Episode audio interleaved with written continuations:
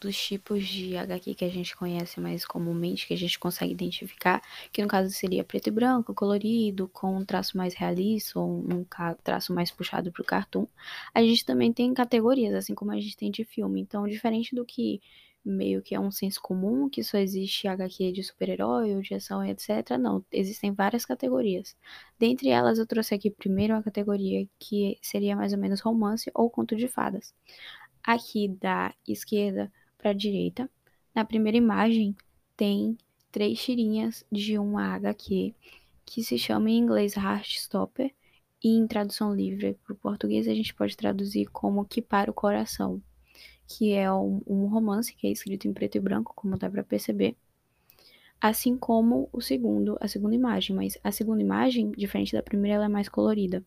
Também é um romance, mas é mais puxado para o lado da fantasia, e se chama Princess Princess Ever After, que no caso é um jogo de palavras que poderia ser traduzido mais ou menos como Princesas Felizes para Sempre. E o terceiro e o último que tem nesse slide é um, uma imagem tirada de um quadrinho que se chama O Príncipe e a Costureira. Que também é um romance mais puxado para o conto de fada, mais puxado para isso de princesa, mais puxado para isso de, de realeza, fantasia e etc. E agora, finalmente, nesse slide, a gente tem os famosos quadrinhos de super-heróis, Aqui da esquerda para a direita, todos são coloridos. A gente tem a Liga da Justiça, que é da DC. A gente tem no meio os Vingadores, que são da Marvel. E aqui do lado direito, mais na extremidade, a gente tem os X-Men em cima. Tem um tipo que é um traço assim mais realista. E embaixo são os mais antigos, que tem um traço assim mais realmente de desenho. Categoria que no caso poderia até se encaixar mais ou menos em herói ou super-herói, mas aqui eu separei, é a de ação. Aqui, de novo, da esquerda para a direita, a gente tem The Umbrella Academy, que inclusive virou uma série da Netflix.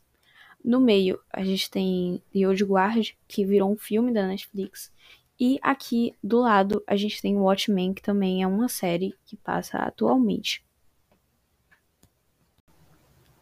Suspense. Suspense a gente tem aqui da esquerda para direita mais uma vez. A imagem do meio é em preto e branco, as outras duas são coloridas. Tem um aspecto mais assim, realmente de suspense, então os traços são mais eles são feitos para serem mais assustadores e entre aspas impactantes. A gente tem Sandman, que vai virar uma adaptação para Netflix também. Tem The Walking Dead, uma série que já tem muitas temporadas e já tem muitas séries aqui no meio. E por último, é, O Mundo Sombrio de Sabrina, para tradução do português, que também é uma série da Netflix que já acabou. É, eu tenho a impressão que O Mundo Sombrio de Sabrina e The Umbrella Academy são da mesma do mesmo lugar, que no caso seria Dark Horse Comics. Que eu nomeei como Brasil. É, quase todo mundo já cresceu lendo A Turma da Mônica, que é uma história de quadrinhos de Maurício de Souza, e talvez em menor número, ou não sei, talvez seja uma coisa mais regional aqui no Nordeste, tem a Turma do Chachado, que era escrita por Cedrais, que infelizmente já faleceu. Uma vez ele chegou até lá na escola, dar uns autógrafos e vender os gibis. E tem mais dois aqui. Um é um personagem brasileiro dos quadrinhos de Walt Disney, Zé Carioca, e o outro, que eu gostaria de me estender mais, são as adaptações dos clássicos da literatura brasileira para quadrinhos, que no caso seria para tornar mais acessível esse tipo de história que a gente considera tão clássico, tão importante na construção da literatura brasileira e que muitas vezes não é tão agradável de se ler. A gente até trabalhou com Memórias de um Sargento de Milícia no ano passado com a versão de quadrinhos. Acho que foi no ano passado ou foi no ano retrasado. E por último, mangá, que em tradução livre seria justamente história em quadrinhos em japonês.